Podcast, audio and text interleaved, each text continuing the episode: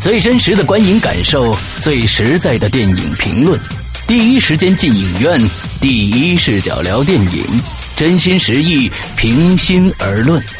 你现在收听到的是《观影风向标》。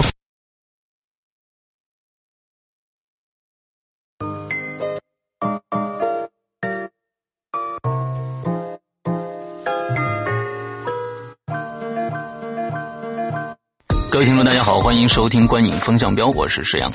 我是波米，我是玄木。呃，很抱歉啊，这个我们今天来做这个《捉妖记》啊，很抱歉我们晚了两天啊，那是因为我们各自的时间的问题啊。那今天跟大赶紧给大家补上这个呃很有说头的这个电影啊。那首先呢，请玄木来介绍一下影片的相关资讯。嗯，《捉妖记》这部影片呢，它其实题材上我们可以算作一部奇幻影片吧。嗯，对，然后也算是中国这种类型很少有的一种影片，它是真人和动画结合的。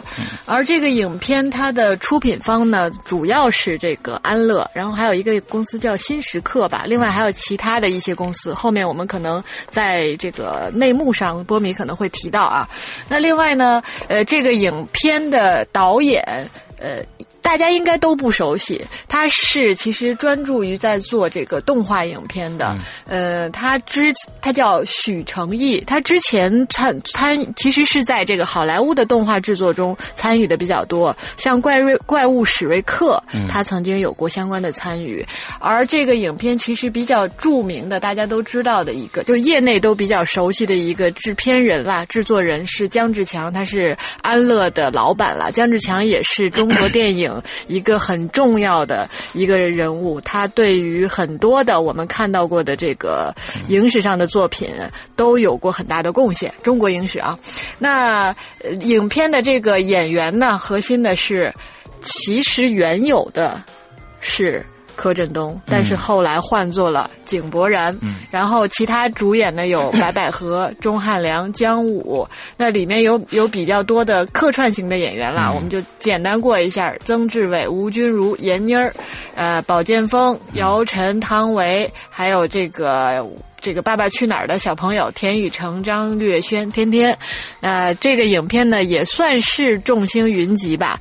呃，影片刚刚上映，这是第三天吧。嗯。呃，票房成绩相当不错，每天呃，它的第一天的票房一点七亿。嗯。算算是创下了中国电影三 D 片的华语影片的一个首日票房的记录。那到现在二 D 片，它二二把二 D 片算上也，它也是最高。现在是哎，昨天是不是这个变煎饼侠？煎饼侠破了？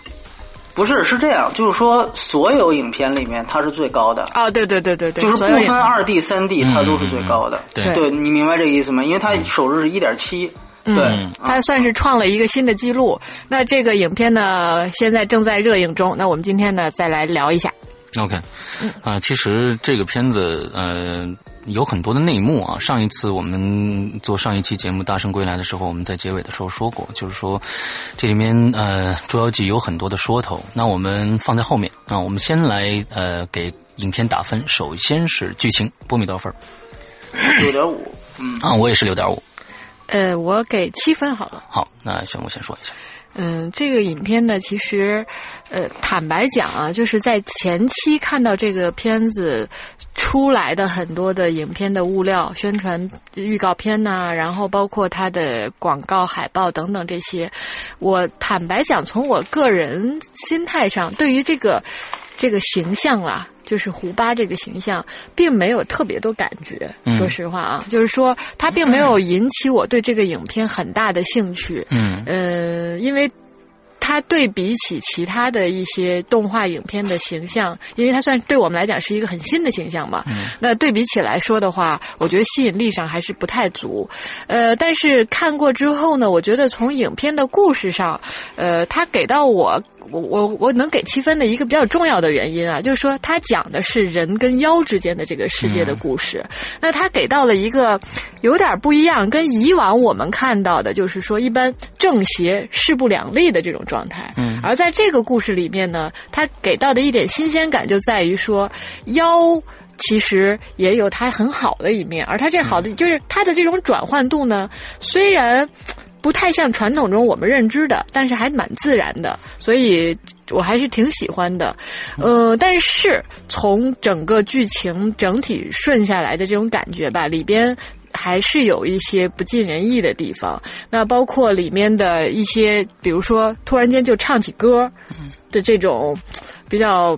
突兀的这种表现方式，然后呢，还有一些情感上，我们可能一会儿再细细细的聊到吧。就是它的一些过渡不是特别的自然，但是整体上我觉得算是一部诚意之作。呃，剧情呢，故事讲的还好。OK，OK。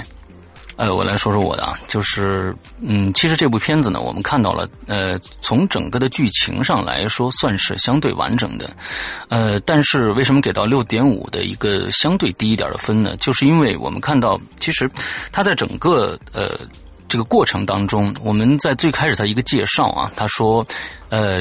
这个小妖王将会在人间啊，呃，制造一个非常非常大的一个事件。那么，其实我们到最后看啊，这整个的这个事件并没有什么事件。难道说就是说这部电影还有续集吗？或者看到它确实留了一些口嗯，给到续集的这个往下延续的一个一个可能性。但是最开始这个介绍，对于对于整个的这个剧情的发展，我们到最后其实并没有什么轰天动地的一些事情发生。而且在这里边，我们看到就是说，嗯，刚才玄木提到了有一些。就忽然唱起歌来，这个这个这个事儿啊，我我也是特别的跳戏，因为最开始我看到这个地方的时候，因为只是电影开始的五分之一的地方，他就应该就开始唱歌了。那我也觉得这可能是个音乐剧，呃，到最后呢，又没有这样的一个一个呃一个形式出现啊。那中间又有一段这个主题歌出现，这好像是我们中国电影的动画电影的一个通病啊，就是说所有电影到中间都会要唱一个歌，包括《大圣归来》，呃。另外还有一些呃细节的处理，比如说姜武这个人，他在里边说实在的没有起到一个决定性的作用，而且这个人可有可无。这个人我不知道是为了在续集里面呃铺垫的也好，还是怎么样也好，所以整个的剧情看看似相对完整，因为有这个井柏然和这个白百合这条线，这条线呃穿的非常的穿穿的非常的好，而且我感觉小王这个这个胡巴在里边啊，胡巴在里边。其实它就是一个穿针引线的作用，它并没有，它并不是一个主角，而是一个配角的感觉，非常配角的感觉。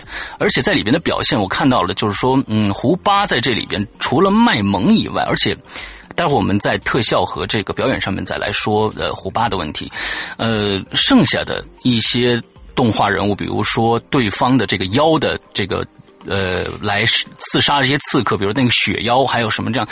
并没有在这里面造成太多的，就是情节支线的发展的这种可能性，所以我感觉这就是一个呃言情剧，并没有到达一个它的它这种魔幻的这种程度，可能是以辅，而是这种言情两个人呃井柏然和白百合的之间的这个情感线是非常非常嗯充这个充实的一条线，所以从头到尾呃我就觉得捉妖记。这个名字从顾名思义上去看这个电影，好像没有太多的非常好的表现，所以给了六点五分。嗯，波米。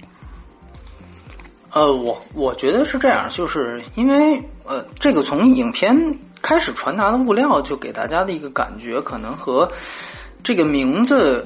呃，会让大家起的误会，这个其实中间有一个误差，《捉妖记》并不是寻龙诀，也不是鬼吹灯，嗯，它从开始的定位就是一个奇幻喜剧，嗯，呃，所以呢，我个人觉得，而且它其实，在影片当中落实的一点是非常明显的，就是合家欢性，嗯，它其实把它就定义为一个呃很卖萌的，然后很可爱的这样的一个形象。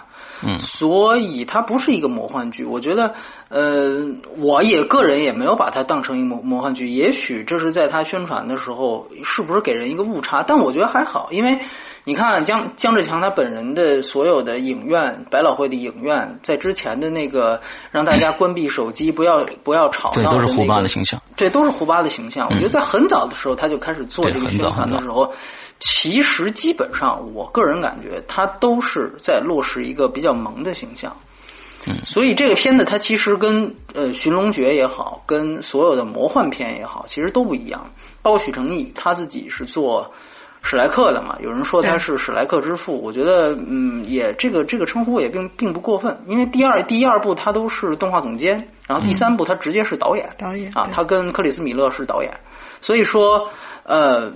他对史莱克的参与度应该是最高的一个，因为一二部导演，第三部就去拍纳尼亚去了。所以说，呃，他我觉得是一个在梦工厂一直做这么多年这个合家欢动画的一个人。那么姜志强他让这个人来去做落实这个导演，呃，落落实这个剧本，他的目的也非常清楚。呃，当然，呃，当然我补充一个信息，这个电影的编剧是袁锦麟，袁锦麟也是香港陈木胜的御用编剧，他曾经自编自导过姜志强拍的另外一个戏就是《风暴》。啊，风暴是袁锦麟是导演，啊，呃，所以说基本上，我个人觉得，从我我的角度上来看，我觉得，呃，这个戏的优点其实很明显，就是说它呃本身故事是比较完整的，然后呢，呃，能够满足观众的基本需求，这一点呢和接下来那个隔一天上映的《煎饼侠》很像啊，就是说他们在满足观众基本需求上做的都很好。这一点呢，在中国的这个电影里面已经是不多见的，但我个人也觉得这个其实是每一个电影都应该完成的一个事儿。嗯，但是从缺点上来讲呢，我觉得确实是这个片子，嗯，除除了满足娱乐性之外呢，没有更没有更深的一些延展意义。就是说，有人说他这个片子是，呃，比如说对这个南方的饮食文化有一些调侃，这些东西其实都是很浮皮潦草的事情。呃，我倒是觉得这个片子是是因为可能是许成义的关系，因为我也问了他，可能是他的关系，就是说他这里面有一些形象啊，包括一些无论真人还是妖，他的形象都有一些靠近这个梦工厂的这个呃，就是就就审美啊。驯龙记就是也叫驯龙高手啊，有点靠近那个地那个动画片，就是你比如说啊，是有一点有一些有些妖的觉得这个这个这个脚啊是残疾的，就说他是有瘸腿嘛，这个就就跟那个那个驯龙高手。里面那个主角是一样的。而对，而且你你细想想看，其实他这个瘸腿本身呢，也并没有这发挥什么作用。任何对对，它没有起到任何负面作用，也没有起到什么任何正面作用，也没有什么由来，就是一个就是一个，对他也没有解释，就基本上就是说，他就是一个这个电影这个这个人物的一个点缀啊，基本上算是一个点缀。呃，然后呢，你再看他的一些妖，因为他做的妖都比较萌化，所以呢，但是你像《驯龙高手》里面，你想想看，有一些那个妖没长大的时候的那个样子，跟这个比较贴。嗯，呃，据这个据这个导演自己说呢，他觉得是这些妖他自己参考的形象都是《山海经》，包括那个我觉得挺有意思，就是呃《大圣归来》当时。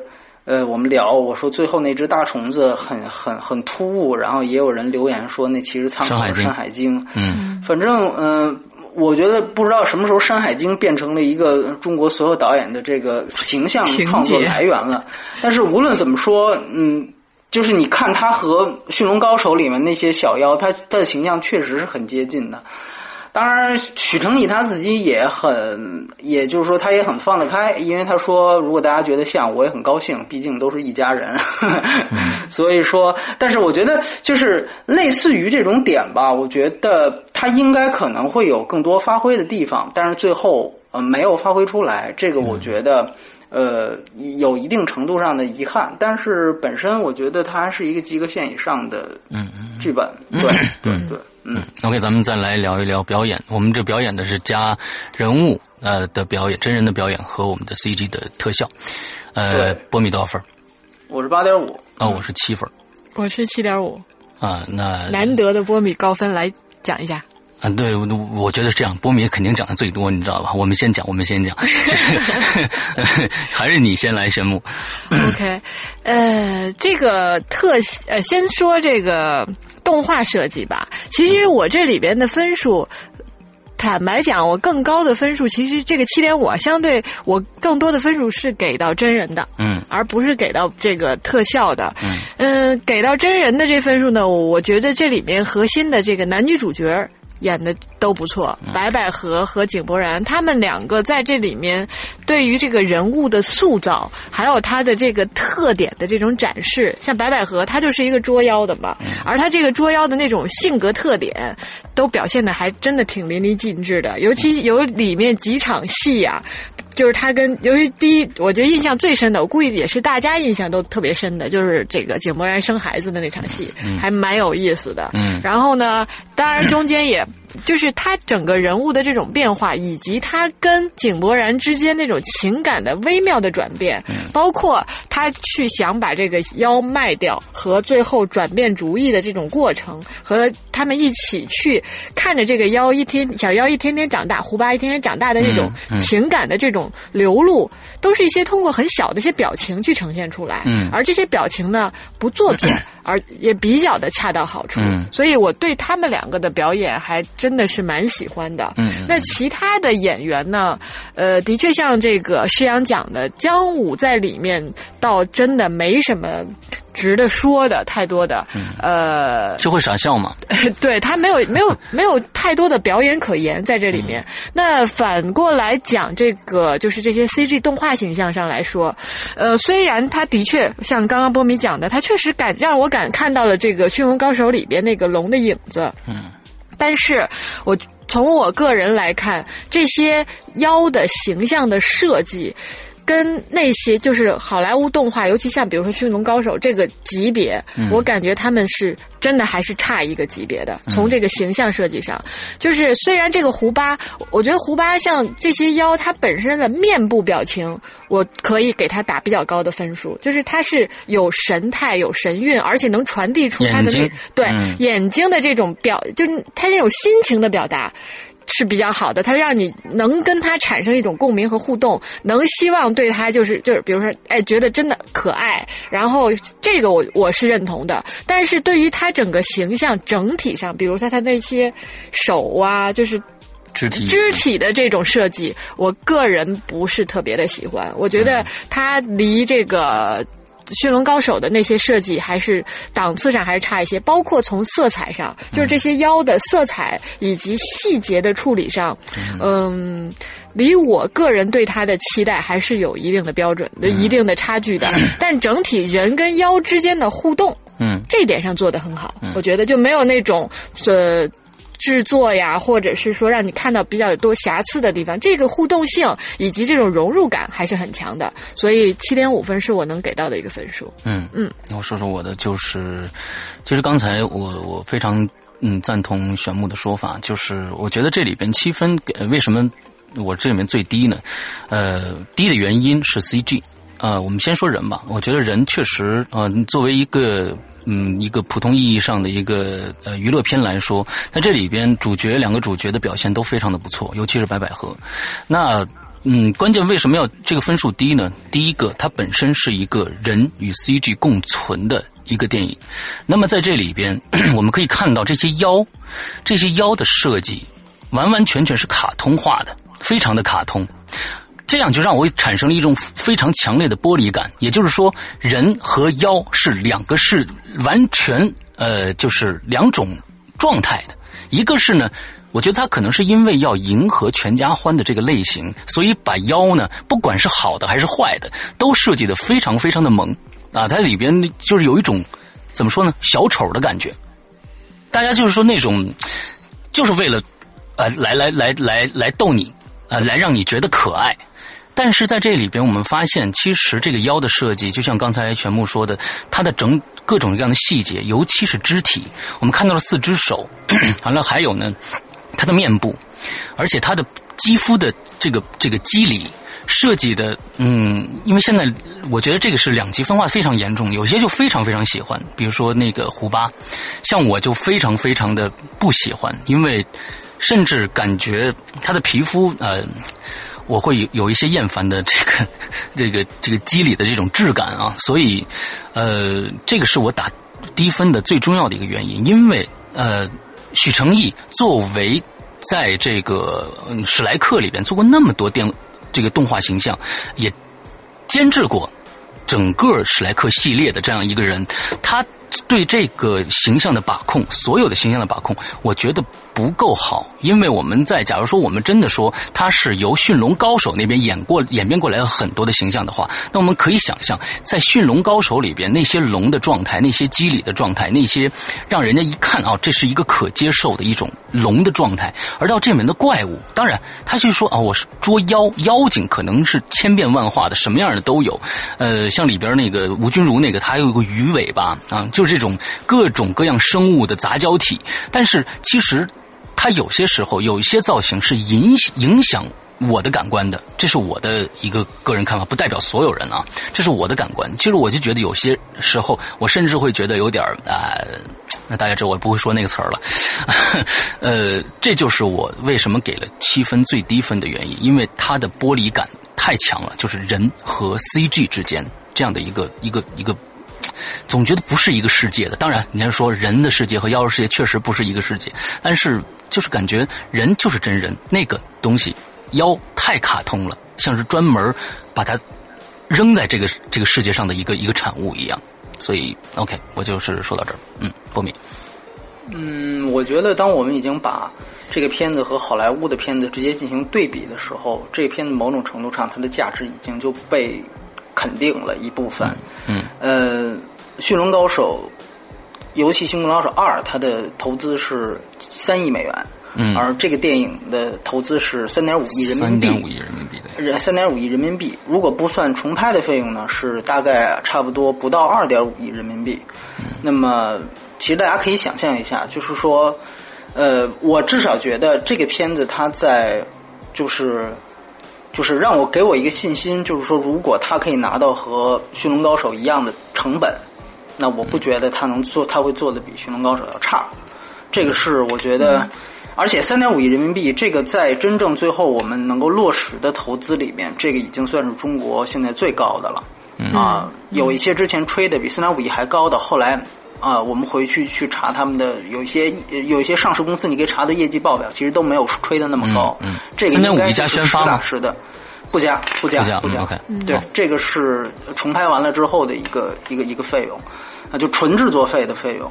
呃，应该说这个就是代表，我觉得到目前为止，中国华语的这个这种。特效依赖极其依赖特效大片的这么的一个最高水准，而且我个人觉得它实际上是有里里程碑意义的，因为我们在好莱坞电影当中能够看到很多这种 CG 跟真人结合的片子，嗯，但其实华语你实打实的，我想了一下，其实很少很少，啊，几乎几乎可以说没有没有，嗯，所以说。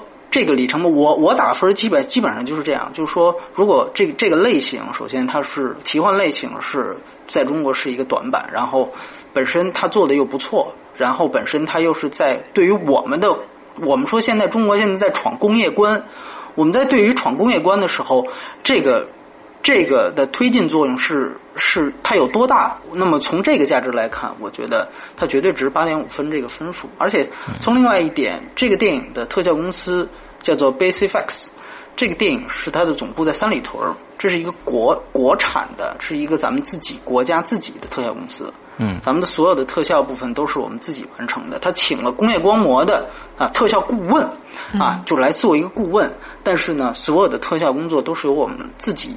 来做的，这个我觉得很不容易，因为我们知道中国之前的特效，呃，要不然直接是照搬好莱坞的团队，呃，然后要不然呢，就是用主要用韩国团队用的比较多，呃，我们自己的团队其实非常少。其实，呃呃，这个 BasicFacts 也是非常有名的，它是中国可能在做所有做外包里面做的最好的一家，它是唯一一家获得过艾美奖的中国的特效公司啊，那个。呃，环太平洋的很多部分的特效是由它来完成的。呃，应该说，我个人觉得，呃，这个片子用用我们自己的特效公司，然后做成了现在这个效果。胡巴是有非常非常多的人喜欢。呃，我个人也觉得这个效果不错，因为我觉得这里面其实是有一个定位的问题。也许有些观众他本来是想看《捉妖记》，是想看去看捉鬼，觉得妖跟鬼就是一线之间。可能他把它定义为一个魔幻片或者动作片，可能觉得这个妖它它这么萌。实际上你会看到，像在西方有一些电影，比如说《蓝精灵》，它也是实拍和真人结合。然后呃，比如说《精灵鼠小弟》也是实拍和呃 CG 结合，实拍和 CG 结合。嗯。那么像这些电影，其实都会产生到一个一个作用，就是说，究竟真人他的表演是要怎么去配合这个 C D 形象？其实，如果你现在去看，回头去看《精灵鼠小弟》或者是《蓝精灵》的话，你会发现，其实它里面的真人表演也都是迎合这个形象本身的萌化。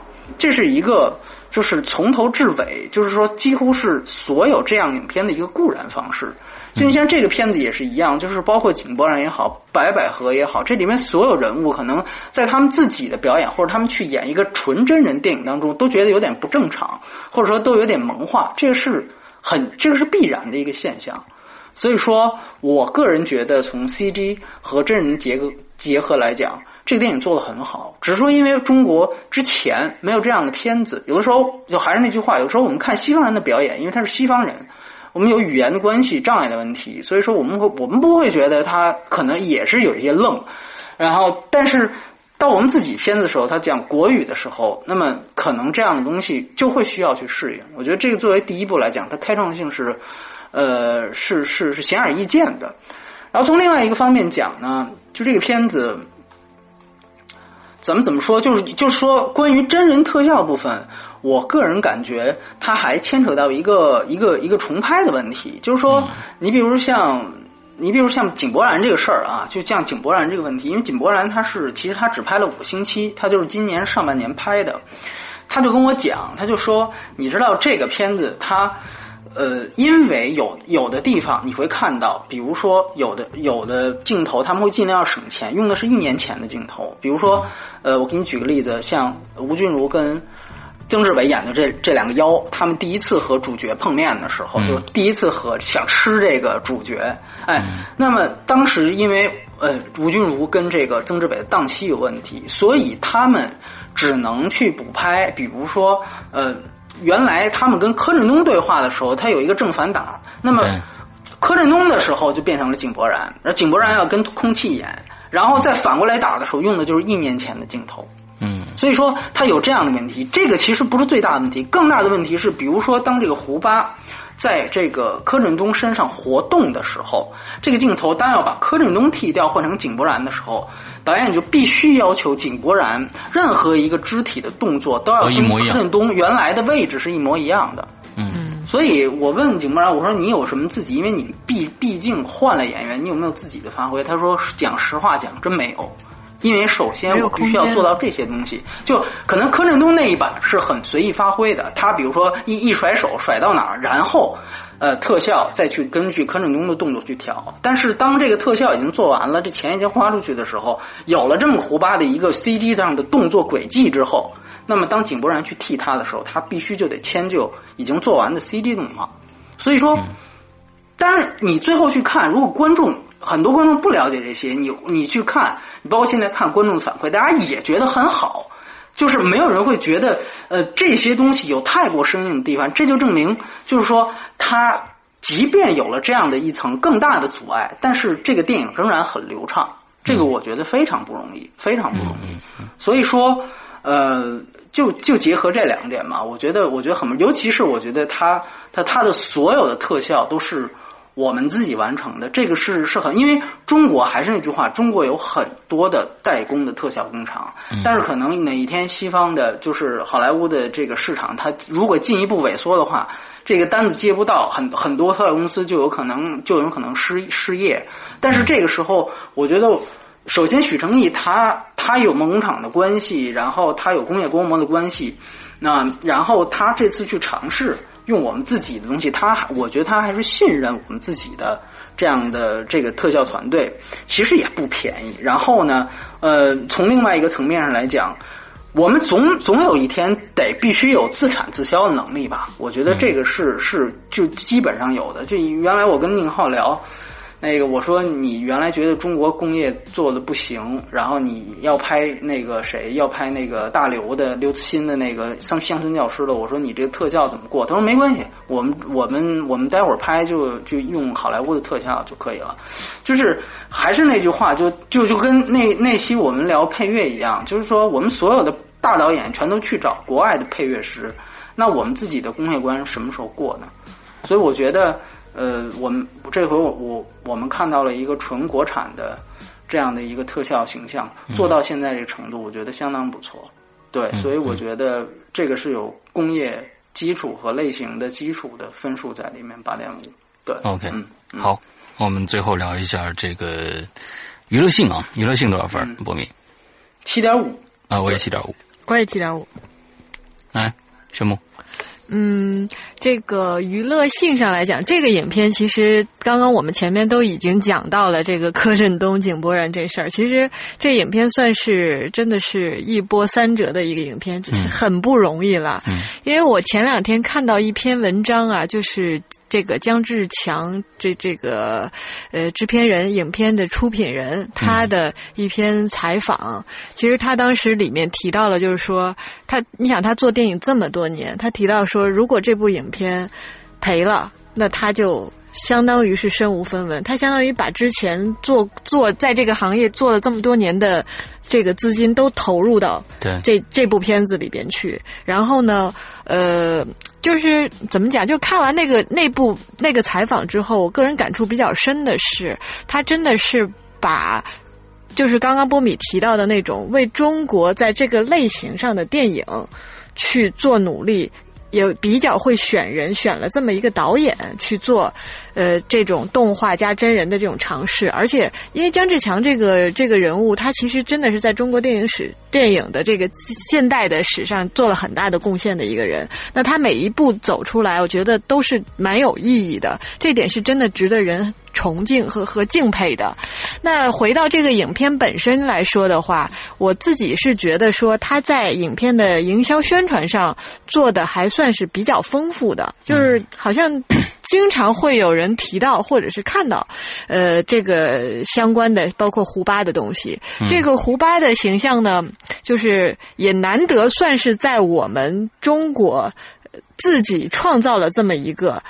动画的形象，然后如以现在的票房成绩来看的话，因为暑期档现在也就也因为这两部片子上映，一下就真的是起来了。所以如果真的因为这个影片的这种热映，使得它能够成为我们这个中国电影自己创造的一个卡通形象，这种动画形象的话，我觉得也还是值得蛮欣慰的一件事情。因为这片子一看是会有续集。嗯。延续性去创作和制作可能性，而现在的票房的话，应该有机会支持和支撑他去完成这一这接下来的一些计划和规划。嗯嗯。呃，所以从娱乐性的角度来讲，我个人是觉得，如果你谈影片本身，我坦白讲，我觉得就是一个相对还好、全家欢的影片。嗯。呃，没有什么特别值得说我去讲的，但是我觉得，就像波米刚刚讲的。就是它之外的意义可能会更大一些吧。嗯嗯嗯，对，好嘞，就这些。OK，我跟这个玄牧差不多。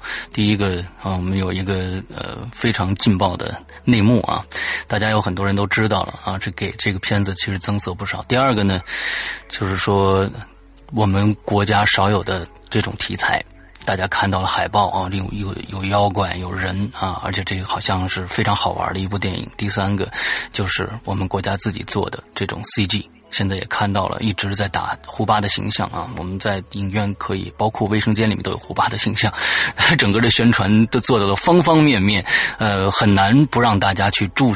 注意到这个片子，这确实是一部合家欢的片子。但是有时候我也打问号，就是昨天呃，就是前我看了两遍这个电影，嗯，看看完以后，就是说有对中间有一些细节啊，我不知道在国外的话，要真的分级的话，是否可以分到这个整个的这个合家欢里面去啊，对吧？呃，应该我觉得最少应该是 PG 十三的一个电影啊。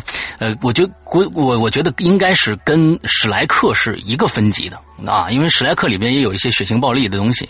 完了之后，在这里边呢，其实也有一些成人化的一些桥段。所以呢，这是否是我们一定要把它分成一个真真正正的合家欢呢？其实也也也也待考虑这个这个考量。但是确实是像刚刚波米说的话，我们把这些。我们把，呃，就是说，我们跟好莱坞这个片子相比的话，我们抛开好莱坞的话，再去看这部电影，确实这部电影对中国的电影市场是有意义的。所以呢，还是建议大家赶紧去看。我估计该看的也都看了啊。嗯，好，不米。对，然后我看的是二 D 版，我不知道三 D 效果怎么样？呃，没有三 D 效果。哎，我觉得还可以。我我没有，我真的看不出来了。我我当时看的时候，我觉得就是说，在尤其是在这个。这个 CG 出来以后，对 CG 相关的会效果好一点，但是普遍，我觉得这个这个所有就是三 D 有三 D 效果的电影，它普遍的现象就是开始前半段效果相对明显啊。对对，昨天我看到 IMAX，尤其是 IMAX，片名开始呢，IMAX 那个片头出来是最好的。就是一般都是前半段开始的时候比较明显，到了后面就越来越少，越来越少。这个这个状态。导演说的是这个情况，他说就是说，首先他们没有实拍三 D，嗯，但是呢，所有的这个胡巴和所有的妖的形象，就是 C 一形象，他们都是像史莱克一样做了两个，做了两个，就是左右眼做了不同，本身开始就做了不同，所以刚才如果玄牧说正好 CG 形象他觉得效果明显的话。那其实是印证了导演这这说法。这是我的。他说，其实就光是这一点，他就要求这一点，因为史莱克他就这样做的。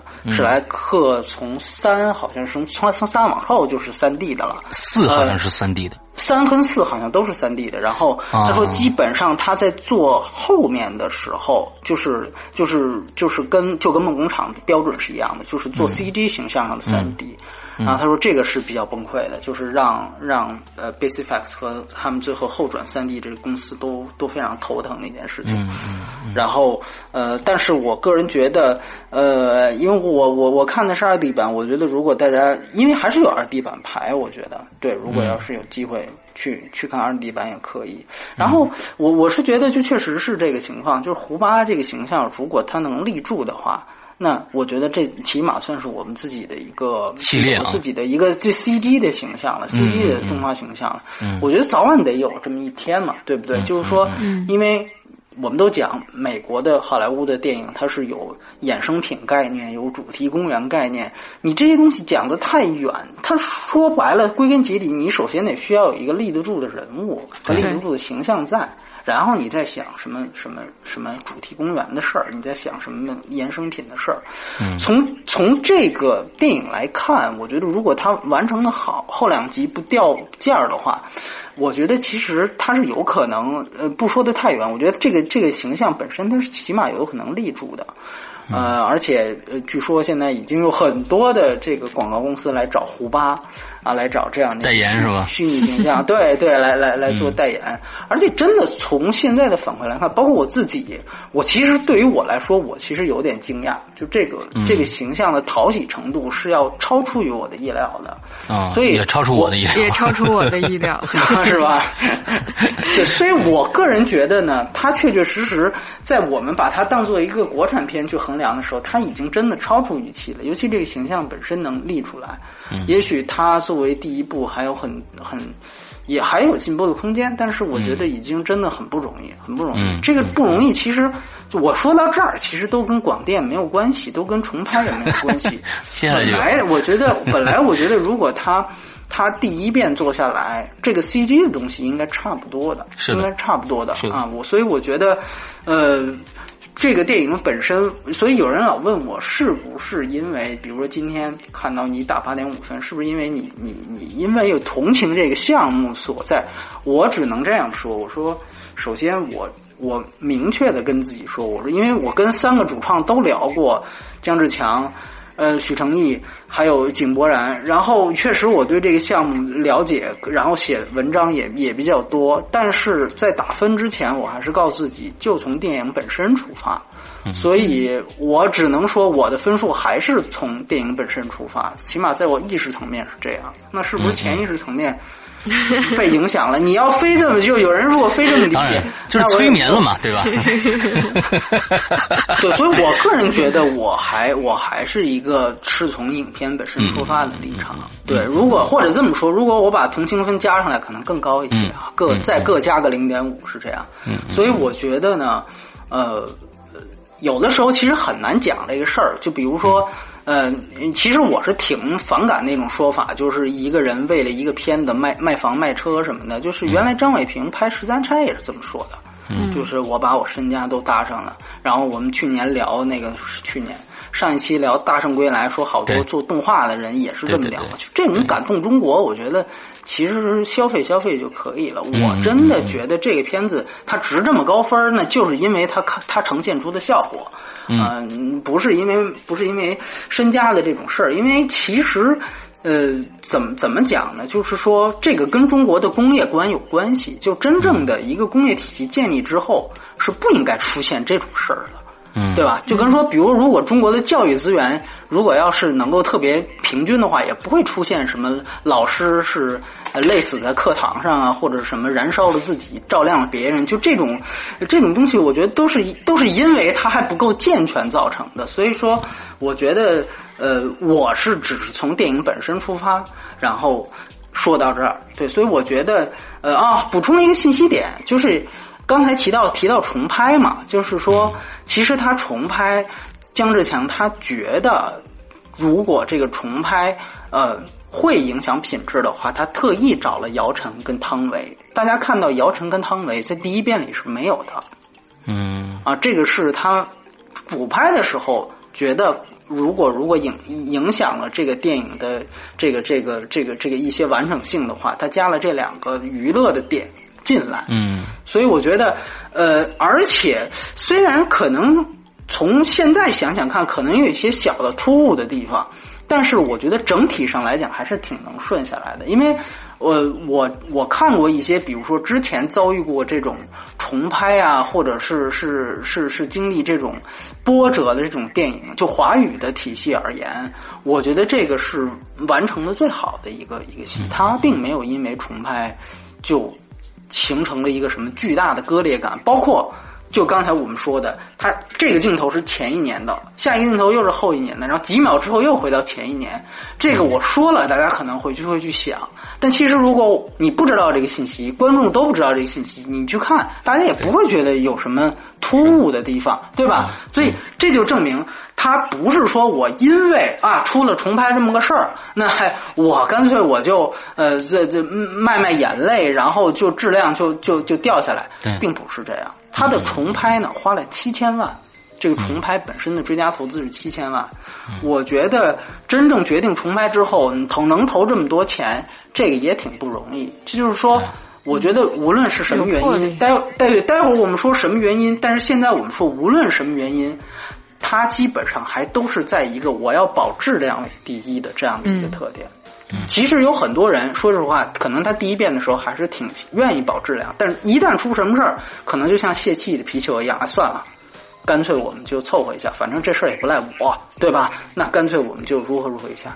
但是在这个电影当中，我们没有看到这种凑合或者是救活的这种事情，包括井柏然这个人选的也是一样。所以我个人觉得，其实他们，你知道，他们第一遍的时候是想，就是要不然不不不再叫一个啊这种国内比较受欢迎的演员，我们干脆就把柯震东的脸改一下，然后他们去找了那个返老还童的那个公司，就做返老还童的那个那个数字王国，哎，做了，因为那个返老还童的特效化妆是他们来做的，去找那个团队。是不是最后钟汉良那几张脸，是不是原来要放在这个柯震东脸上？不是，他其实就是想怎么着，就把这个人啊脸给 P 到，就你看过那个返老还童，就是到老年版的布拉德皮特，就基本上你也认不出来这个人。对，就他就想做这种就想做这种东西，易容术，你明白吗？嗯嗯嗯然后呢，这个对方后来说你这难度太大了，因为美国他们做都是。就是我，我脸上也要化妆，对然后我 CD 再补。他对说你这个如果完成下来，最后人家给了个报价，他一看，他其实比还不是重重拍要贵，对，还比重拍还要贵。所以说，而且呢，但是我一跟大家说，就这种凑合事儿是有。接下来八月底会上一部电影叫《烈日灼心》，嗯然后《烈日灼心》在上海放了，放了它的重拍版，也不是重拍就放了它的精处理版本，因为那片子里有高虎。啊哦，，嗯，高虎我忘了是跟涉毒吸毒还是嫖娼，好像是好像是吸毒是吧吸吧？毒。吸毒，对嗯。那片子有高虎，而且高虎戏份也不少。然后嗯。他们的处理方法就是把高虎给 P 了，嗯，就是说那个角色还有智取威虎山一样，嗯，呃，不是智不智智取威虎山是把正面镜头剪了。剪了，他不是，他是把这脸给 P 了，就 P 成了一个，就是完全像毁容状态一样。因为他演那个角色也不是一好人，啊所以他就把他 P 成一个就是就是跟毁了容一样，你明白吗？然后哦所有记者看那儿都特别崩溃，说这人他。他不可能不是高虎，他就肯定是这个人。但是你看着确实这个人就已经没什么人样了，就你明白吗？嗯所以说，呃，回到《捉妖记》来，就是说，如果他这么做，他现在也可以找七八个理由，就说因为是出了这么一个封杀的情况。但说到底，他最后换了人，这个效果是绝对比这么做要好很多的，那是是比这么做要好很多的。对，所以我个人觉得，就是说，你看，还是有片子。那《烈灼心》那个片子本身也不错，到时候大家看了就会知道。但是，即便是第一遍拍很不错的电影，也都最后可能会用这样，哎，要不然我们这样就算了，都会用这样的方法。所以说，可见就是说，能够再找一个人重拍，而且又涉及到这么多的 CD 段落，那按说，我觉得像《烈灼心》那没什么 CD 效果的，你重拍一遍成本比这个要肯定要小。但是嗯，我觉得还能够有这样精益求精的精神，这是挺不容易的一个事儿，这是挺不容易的一事儿。就是说，最后甭管他遭遇着什么客观的东西，我们还是质量为上啊。嗯这个我觉得是这很难得。这是很难得的一件事，尤其是在现在的这个华语电影的状态下面。所以我觉得，就姜志强刚才玄牧说他是一个很不容易的一个人，也做了很多贡献，确实是这样啊。姜姜志强是呃中国就所有华人里面，他跟徐立功是仅有的两位拿到过奥斯卡最佳影片奖提名的。制片人，制片人啊，就是真正的，因为我们都知道，最佳影片奥斯卡最佳影片是署名制片人的，对吧？他不是署名导演的，导演奖才署名导演。哎，呃，当时因为《卧虎藏龙》也提名了最佳影片奖，所以说，呃，他是他跟徐立功是是这样的两个人。那么从就说是从《卧虎藏龙》到现在，其实确确实实他，呃，包括他跟张艺谋合作，很多人都不知道，都是觉得是张伟平的事情，其实。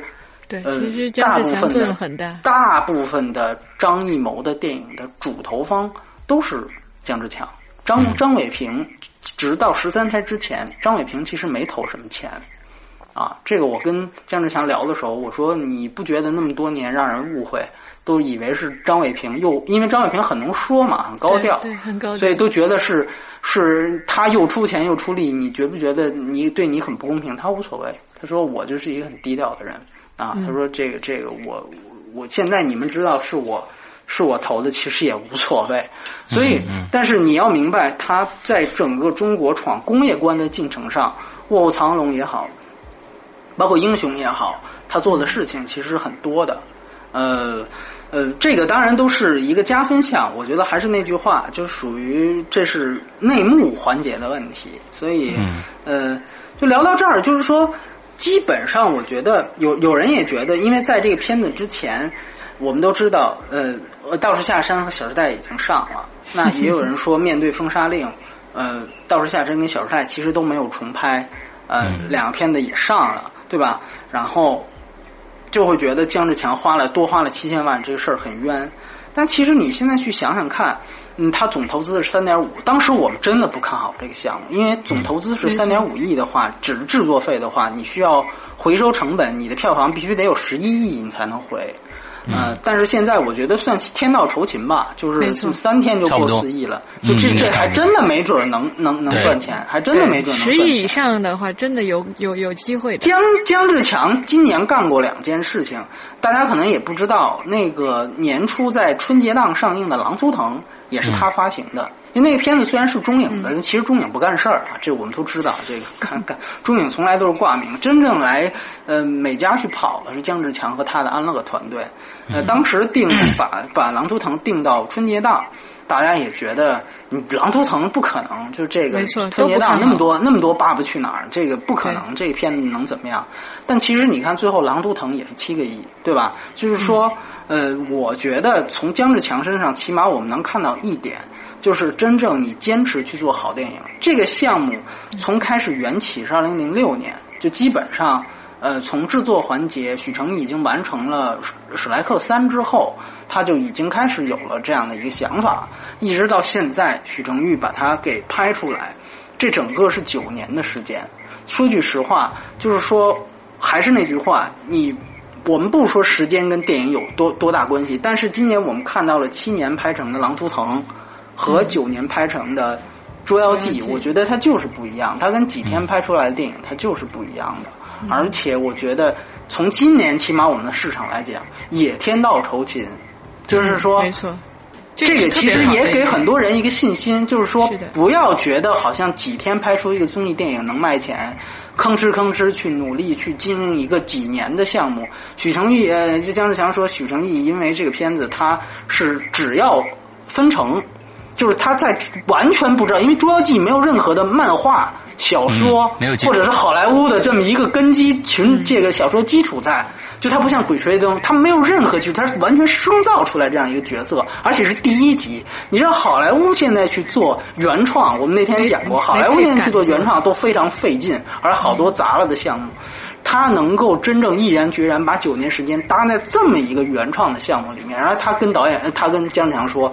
我不要不要，你不用付我导演费。九年他一分钱没拿，他他他只要分成。他在就这个项目如此风险大的情况下，这么这么去做，我觉得这个就证明他真的是在意，或者是真的喜欢他所创造出来的这个效果。他当时他给我看了他的手绘的稿啊什么之类的，就是我觉得这个东西本身最后出来的效果，现在呈呈现的是这个样子。本身我觉得确实是。这九年能做出来，你能一点一点看到这个过程，所以我觉得这个是不容易的地方。那当然，嗯嗯呃，电影本身基本上是这样。我们说内幕，其实有什么内幕呢？就是 我觉得是这样，就是说呃呃，因为现在网上也有人说说这个呃。有问问题，现在出在是这样几部电影，它的最后呈现的效果是不一样的。嗯，这个跟呃公关有没有问题，呃有没有关联？我觉得确实是有。其实整个关于涉毒艺人的这个话题，他出了涉毒艺人，然后他的作品要被禁播这个话题，我们在《智取威虎山》那期其实就聊过嘛，对吧？是的。其实我觉得到现在来看，它其实变成了两个两个方面的问题。第一就是说。呃，该不该封杀这个事儿？这个是其实是这个其实只是其中的一个环节的问题。嗯。那么第二第二个问题是，即便该封杀，你是不是要一碗水端平的问题？嗯。这是第二个问题。所以说，我觉得从这两个方面来看，有人觉得就是说。呃，柯震东也好，所有的劣迹艺人也好，他们本身就是有公共形象的，他们就该这这个这个被处理。这个其实是另外一个手段，就是说，我觉得，因为现在是涉及到了这么一个问题，就是这是广电下发的指令，就是说，在去年九月下发了一个对劣迹艺人的这个作品要暂停播出的这样的一个说法，就这这是一个行政指令。这个指令呢？本身它有没有考虑到电影本身它不是一个人的作品这个事儿？嗯，这个他我觉得是欠考虑的。第二就是说关于时效性的问题，就尤其像《捉妖记》这样的片子，它是等于它第一遍杀青是在柯震东这个事件发生之前。那么对于这样的电影，你如何去保障？你你你这个其实是没有说法的。而且我们当时。我们当时呃，我我为了为了去做这个事儿，我又去查了一遍他当时封杀令的原原文。他说的是说，对于劣迹艺人的现在的这些作品要暂停播出，就这种指令是非常模糊的，就暂停播出，你暂停的时限是多少？对。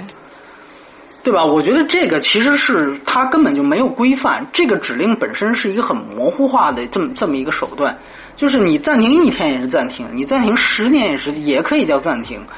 所以，我就是它所有的指令方面都是模糊的，这个东西本身我觉得它是它的争议性会非常大。然后另外一方面，其实也之前也好早就有人去提这个概念，就是说。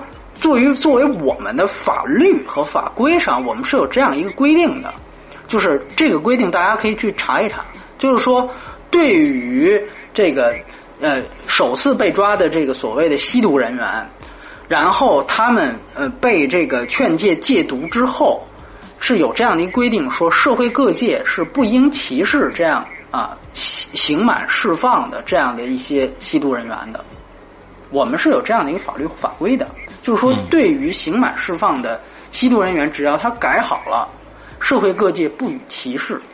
嗯，那么这一条它作为法规，是不是和广电的这个行政指令相冲突？这个也是应该考虑的地方。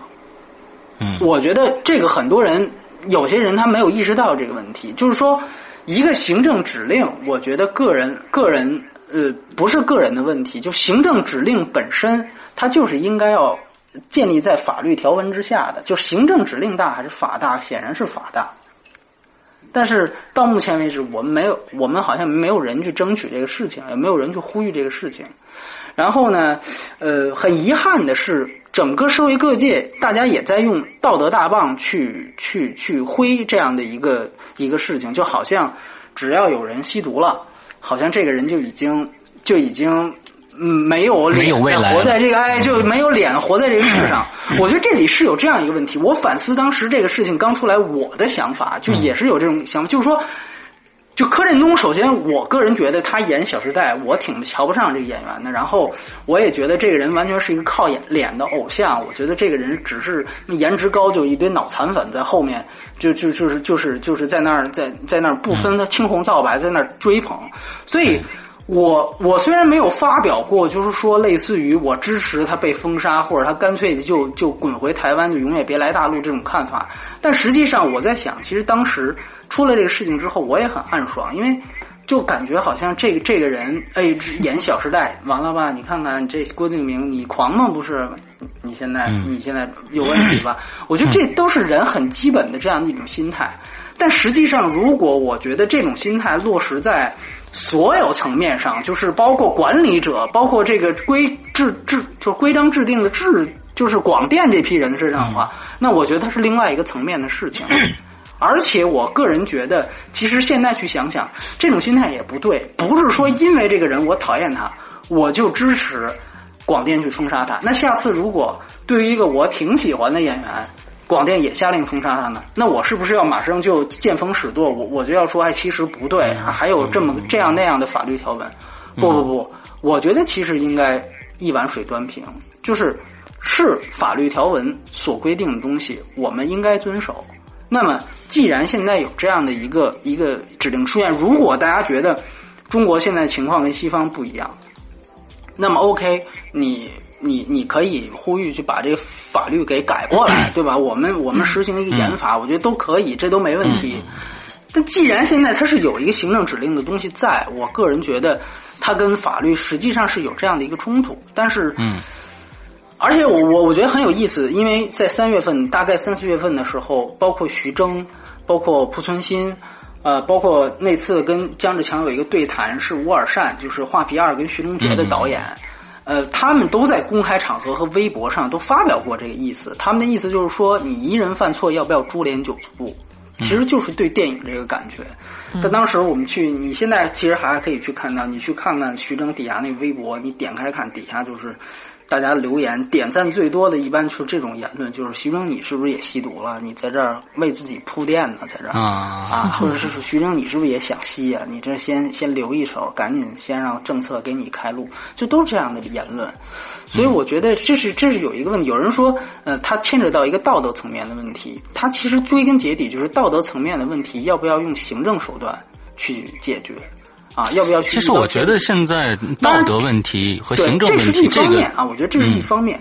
从另外一方面，这个是捉妖记所带来的问题，就是即便我们退一万步，应该封杀，道德层面也应该用行政指令来解决。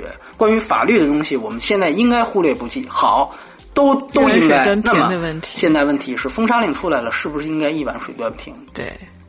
这个是第二第二很不公平的一件事情。这现在是很不公平的一件事情，就是呃，现在也有人说，而且这个消息其实不是不只是一个人，呃，不止一个一一个信息渠道跟我们说，就是说有人在利用政协委员的身份啊，去上面去跑活动，然后所以他的这个形象就保留下来。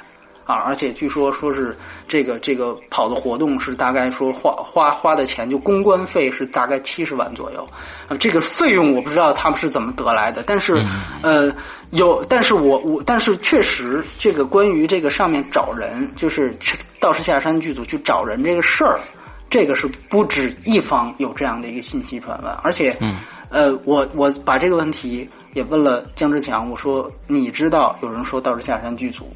就是这样去找嘛，因为我们也知道陈凯歌他的爸爸，就我不相信，呃呃，陈凯歌他爸这个这个代拍了《霸王别姬》，但是我相信他爸的业缘可以让他去活动，这个我是相信的。就是说，他说，呃，他说这个事儿，就姜志强说，我是一个香港来的，然后许成义导演是美国来的，我们在这方面没有优势，嗯，他他是这么，所以我不敢揣测这个问题，嗯。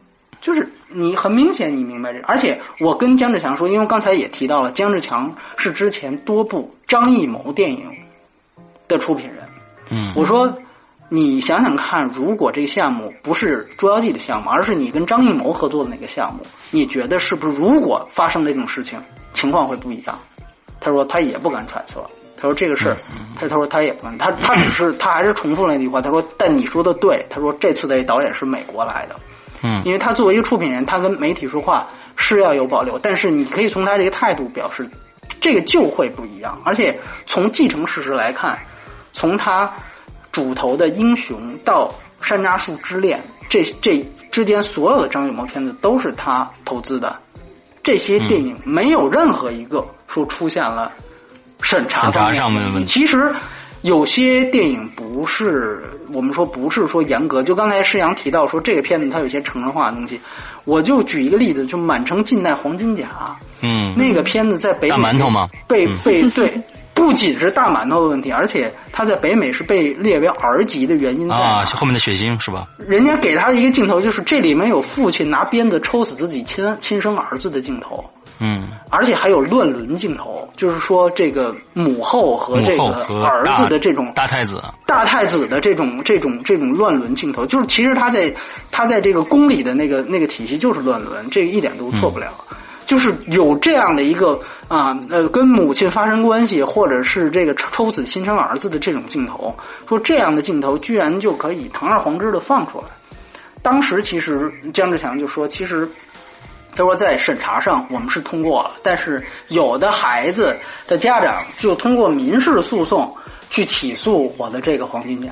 他就说，你从这方面你是影响了我孩子的身心健康。结果法他说法院四川法院他说法院就受理了。他说他也觉得很崩溃，为什么？因为人家压根儿就不走审查那套系统，他是以民事系统、法律系统来起诉你这个事儿。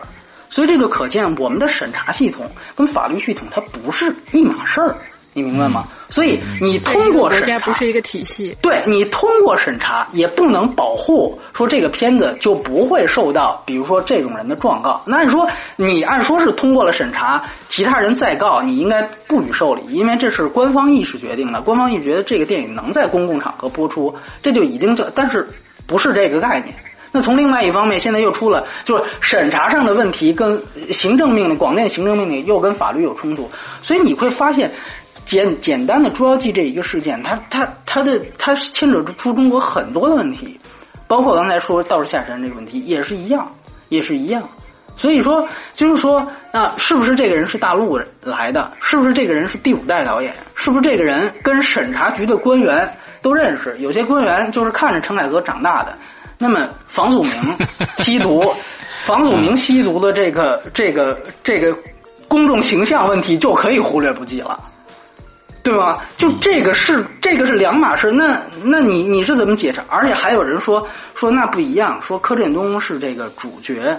房祖名是配角，就这个主角跟配角，这个有严格的法法定的这么一个一个一个概念去限制吗？那把这个也算，那《小时代》他也上了呀，对吧？对呀，对呀，就是你完全说不清楚。在我当时记得特别逗，刚出这个事儿，我去采张昭，张昭马上改口说：“哎，我们这个《小时代》，呃，你提到这个问题不足为惧，为什么？因为柯震东。”毕竟不是主角，我说怎么回事？怎么怎么一出这个事儿，柯震东就改配角？就是这个事儿很有意思，你明白吗？就是说，就是那那个时候，你就看刚张昭所有的言论，他就说，呃，《小时代》主要的主角还是四朵姐呃时代姐妹花，这个柯震东这样的配角，其实对电影的影响是不太大的。就是你会发现，马上他就可以变成配角。所以，但说句实话。你如果说你现在有这样的一套对于劣迹艺人公众形象呃这个限制的这么一套法律条文，那我觉得应该你就把它说清楚。没错，就首先对你把时间说什么叫暂停播出，什么叫暂？第二就是说，是不是对已经开拍的电影或者已经杀青的电影，它这个处理方法应该有所不同？那么这是第二件事情。第三件事情就是。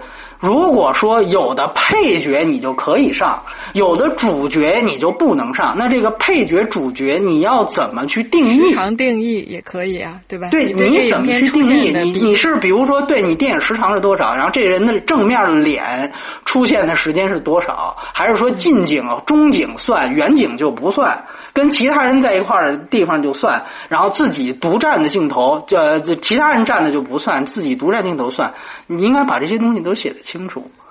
但是我相信啊，我觉得是这样。我相信呢，这些事儿呢，上面是肯定都明白的。但是呢，他们还是还是没写，因为我们知道原来早就说中国审查这个问题，你应该把它给法法典化。就像美国之前也有海斯法典嘛，对吧？就是说他写的很清楚，你这个胸露到多少就可以，露到多少就不可以，他都写的非常清楚。然后呢，这个这这个也算是一个审查的东西，所有的制片厂都可以以此可居。但中国是不愿意这样的，为什么呀？因为这样的话，他就怕有人钻空子。他觉得这样的话，留留活口嘛，给自己留活口。因为有些事情，因为说句实话，有些事情是是你要新面对的事儿，对吧？就你比如说无人区当年遇到那个情况，无人区当时拍的是新疆，对吧？之前都说是西藏跟呃台湾不能碰，所以人家宁浩人家也没碰，对吧？但后来这个这个时局发生了改变，所以一下就把那个电影给停了四五年。那么。对，四年。那所以这个就是这个就是说，他想留还是希望把最后的这个决定权留在人上，而不是法上。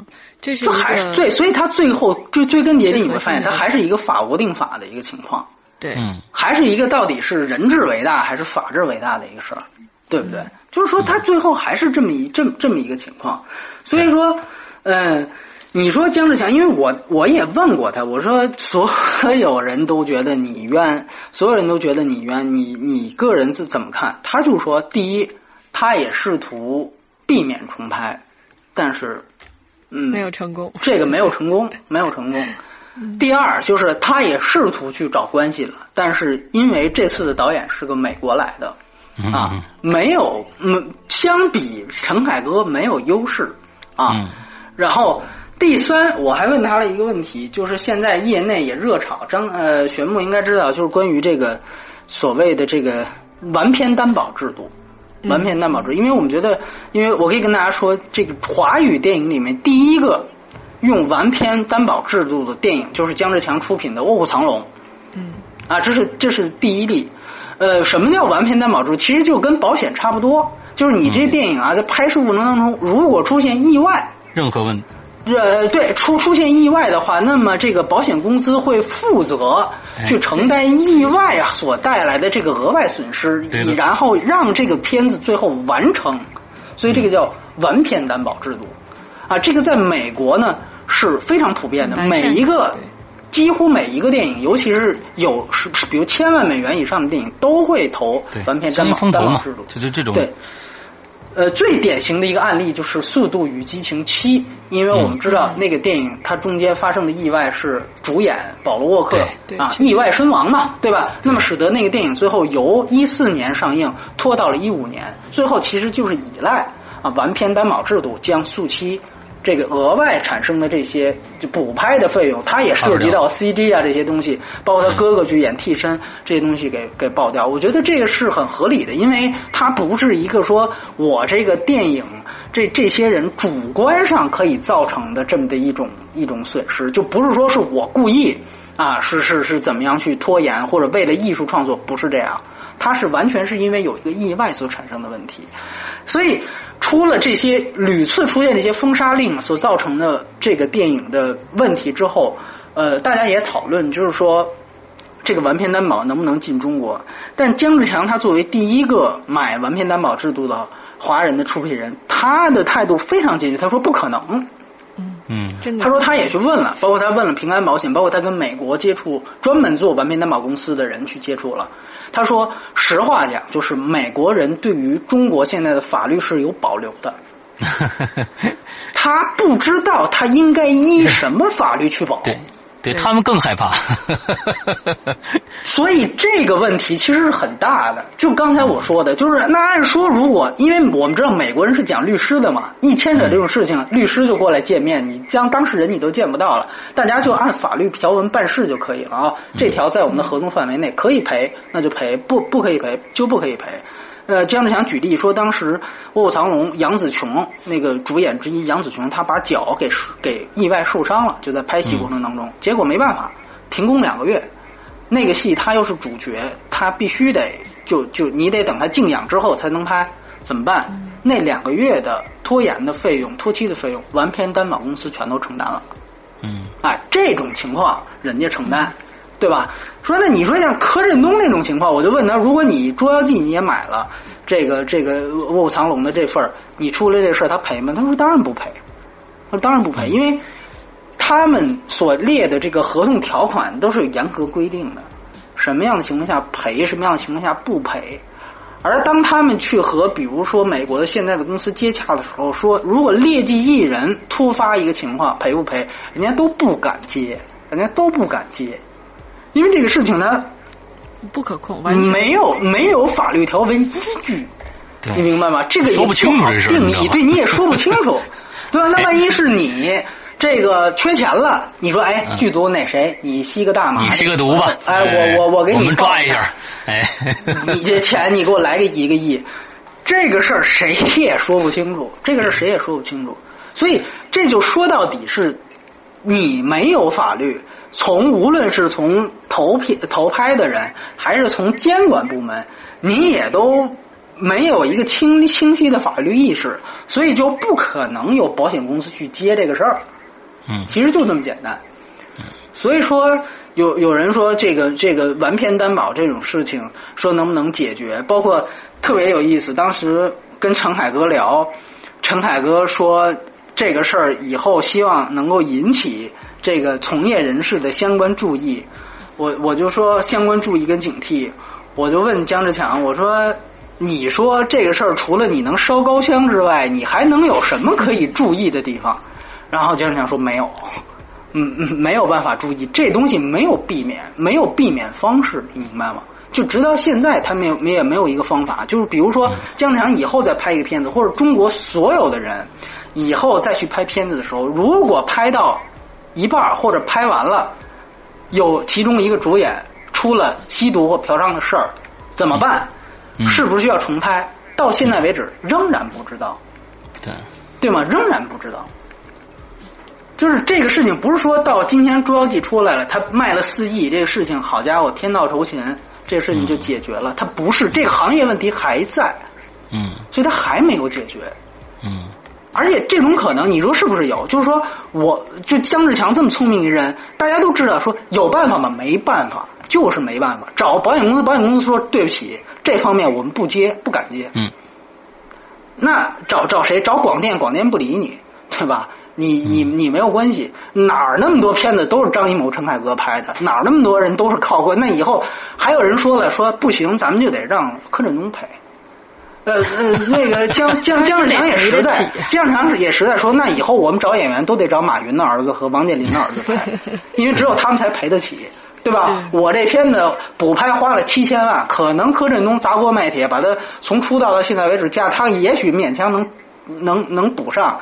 那要是换一其他或者房祖名也能补上，对吧？那换一其他演员怎么办？对吧？这个东西你能让演员个人赔偿吗？这。根本不现实，或者演员两手一摊，我没钱，你怎么办嘛？你一点辙都没有，对不对？这个片子说白了，就最后它还是上升了一个问题：这个政策它到底是不是唐突的？这个政策是不是周全了所有方面的利益？是不是周全了现实？所以我我个人觉得，而且我也觉得他应该被呼吁啊，就像徐峥，像濮存昕。他们站出来说，其实他们说的也很委婉。他们就说，我们觉得应该给涉毒艺人和涉毒艺人所在的电影都留口饭吃。人家说的也很委婉，对吧？我觉得这这话是挺对的。呃，也别一的一帮人下去，所以这就是中国现实。所以最后你只能一你一看濮存底下留的言，就是濮存昕你也吸了吧，都是这话。嗯，就是，所以我觉得也确实有时候我们不能只看上面，就这真是那句话，有什么样人民有什么样政府。所以我觉得大家也都别那么用道德大棒去挥杀所有人。有些事情他必须得明确道德的范围在哪，法律的范围在哪。该法律解决的事情让法律解决，该行政手段解决的事情让行政。呃，姜志强还说了一件事儿，他说：“你看美国像罗伯特·唐尼。”罗伯·唐尼，我们都知道他是吸毒，吸吸过毒，而且屡次吸毒，屡次吸毒。嗯，那罗伯特·唐尼后来他成为了钢铁侠这样的一个万千宠戴的这样的英雄，他的这个过程是怎么样来的？就是说，那最后法院就判你做很多公益，然后呢，在美国当时出了吸毒这个事情之后，自然而然在当时美国的大片就不找这个人了。嗯，不需要说奥巴马出来说。呃，唐尼啊，我宣布封杀啊，他的所有作品暂停播出，不需要这样，对不对？呃，直接所有的人，当时所有电影公司就不找他了。然后他开始怎么办呢？过了一两年，他做好了公益服务之后，哎，慢慢的，他先去拍一些艺术电影，啊，接一些这种反面形象，比如说像当时奥利弗斯通的那个《天生杀人狂》，他先去拍一些艺术电影，然后慢慢的。对吧？建立一些试探一下，然后等大概这个事情的这个余波差不多过去之后，将近差不多快十年，这才逐渐的接主流的电影。然后比如说有十二宫啊，有这样的已经基本比较主流片子，然后才是钢铁侠。但是现在你看钢铁侠这个形象，你无论怎么说，他也是一个正面的形象。所以说，他说其实对于唐尼这个事情来说，其实可以给我们做一个参考。当然，也有人说那不行，美国跟中国不一样，这个这个美国是就可以合法，中国这国情不同。那咱们还是那句话，一碗水端平。唐尼演的这个这个《复仇者联盟二》在中国卖了十五亿，他作为一个全家吸毒，他爸爸也吸毒，就罗伯特唐尼，他儿子全家都吸毒，这是一个骂，这是真的，这是一个 他们家是一个吸，他们家是一个吸毒世家，而且就在前两个月，唐尼的儿子。在美国吸毒被逮捕，因为美国不是所有的州吸毒都合法，而且他吸的不是大麻，嗯，吸吸毒逮捕。然后当时大家就就翻嘛，就说唐尼他儿子吸毒，这不是偶然的，就说他他爸他爹他爷爷都吸过毒，就把这吸毒史翻出来。那对于这样一个吸毒世家演的电影，那我们是不是也应该封杀？就是说，那这个不能说呃呃，台湾艺人就封杀，或者说中国艺人就封杀，美国艺人就不封杀。那那个长城如果有马特·达蒙演，马特·达蒙哪天在美国吸吸毒了，长城这个片子要不要重拍？嗯，这个事情你现在你一条封杀令下来就都不许演了，你什么都没说，什么细节都没说，那全是变数。对不对？所以我觉得这个它涉及到的问题啊，其实是很大的，是很大的，而且到现在为止也没有解决。所以我觉得刚才有人提说这个《捉妖记》是不是有有下集？说据说是有啊，确实是有。他们的设想是应该拍三部曲啊，是拍三部曲。呃，我觉得挺好。对于这个戏来说，继续去做。但是我也问，我就说，那之后再出现这种事情怎么办？现在说没办法啊，反正就是祈祷白百合和这个柯这个这个谁，呃，他们俩别那他哎，们俩井柏然，哎，别对对，他们俩别吸毒就行了，这这要吸对对毒就完了。对对对，嗯。这些事情嘛，而且而且说现在啊，签合同都写说你在我们这个电影拍摄期间要注意自己的品行，这都没用，就是这个有什么这种用啊这种话都没有任何的束缚力，那人家吸了你能怎么样，对吧？对所以说完全没办法，完全没办法。所以说，我觉得这个事情，这个它有些事情我们不能总是归结于这个制度的不合理，但是有些事情是绕不过去的，其实就这么简单。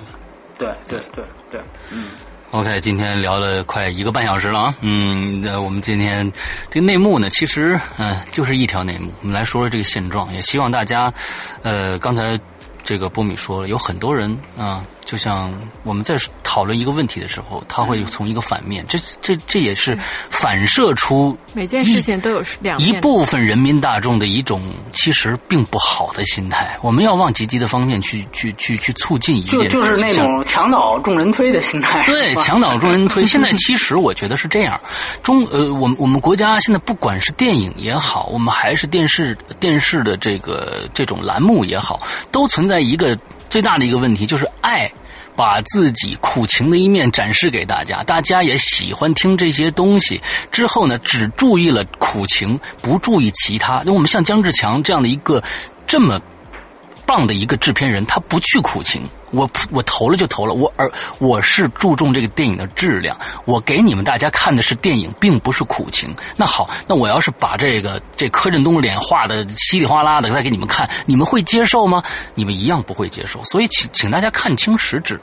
就是说这件事情的真正的实质，也请大家平静下来心态。我们应该呼吁广电总局为这些这这种事儿，千万不要这个跟我们过去的封建社会一样啊，株株连连九族这种事儿是太，哎呦我的我天哪！们社会发展到现在了，其实还会有这样子的制度，还会有这样的事情就这么发生着。其实，嗯，也是因为有我们这样子，就其实说白了，逃不过每一个人，包括咱们自己都逃不过，因为我们都在这个国家里面生存着，而我们每一个人的心态。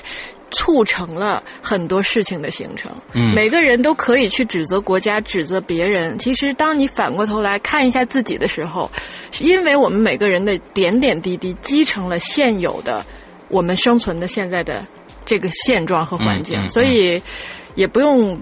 在消费别人的同时，去把自己摘的那么清楚，大家都思考对一下。我我觉得其实就是这一点，就是说，包括我刚才波米我反省反思的很好啊，对对就是说这柯震东当时我还暗爽呢，但是现在哎，你这事儿没错哎，真的对真的是这样子。嗯，就我觉得这样的心态，其实应该需要去去去去平衡一下。起码我觉得不应该把它表达出来。我觉得我们不可能让每一个人都当圣人，但是嗯就是当你去底下。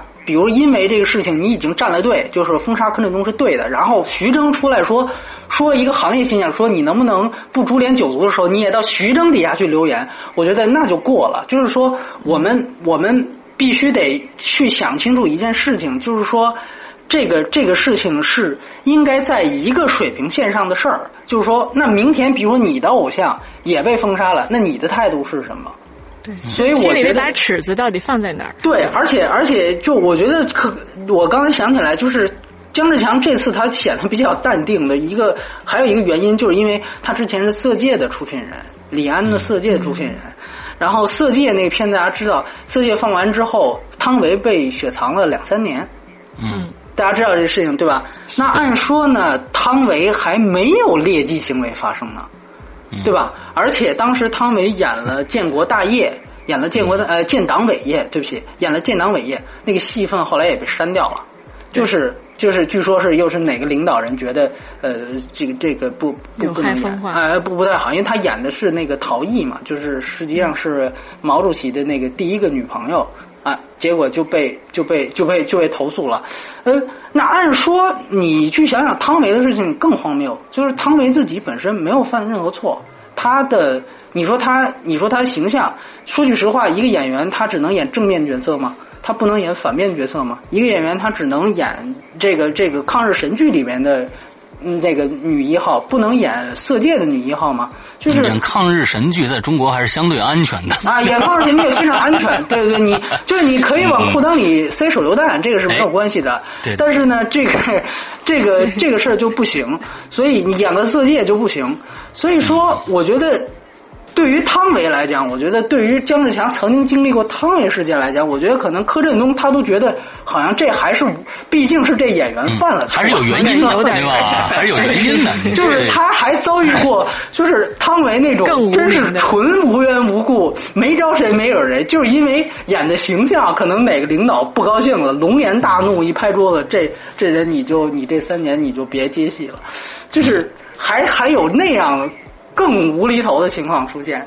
所以说，呃呃，姜产也跟我讲，他第一部在投投资大陆的戏呢是《蓝风筝》，那是他第一次投资内地戏。蓝风筝也出了事儿，蓝蓝风筝当时去东京电影节参赛，然后呢，那个咱们就抗议，因为那个片子为什么抗议？大家搜一下蓝风筝讲的是什么就知道，然后就抗议，结果呢就把蓝风筝给封杀了，然后让田壮壮十年没田壮壮拍电影，嗯，田壮壮十年，所以你看田田壮壮其实在之前跟张艺谋、陈凯歌都是齐名的，对，对，现在呢，结果就最后十年没拍电影，所以，所以，所以我觉得姜志强，我还问他，我说你觉得沈南之路是不是呃有什么变化？他说越来越好。后来我想，我觉得你说的也有道理。为什么？因为原来第五代导演也被封杀了十年，现在第五代导演上面跑跑关系，这个吸毒的也可以放出来了。然后原来没有原因完全躺枪的人都会被封杀两三年，现在好歹是吸了毒了。所以从这个结论上来说，他还有进步呢是吧？对对，还有进步呢。你看，嗯所以我觉得这话，所以我觉得这话从一个掏了七千万重拍的这样的一个心态真好啊！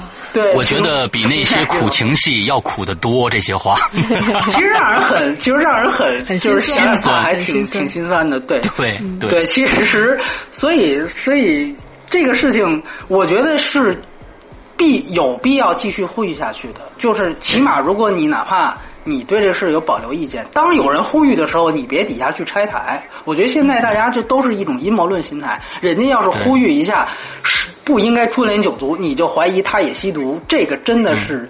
这个真的是说句实话，就是人心态是是诛诛心啊！这是诛心之论，这是诛心之论。这个我觉得不应该有这样的情况。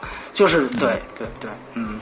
刚 OK，好，我们今天这电影的最后的综合评分是七点三分啊啊！没看的同学赶紧去看一下啊！完了之后都没票了对是吧？提对 提前提前买票，要不然买不上票啊。对是的是 对，提前买票啊。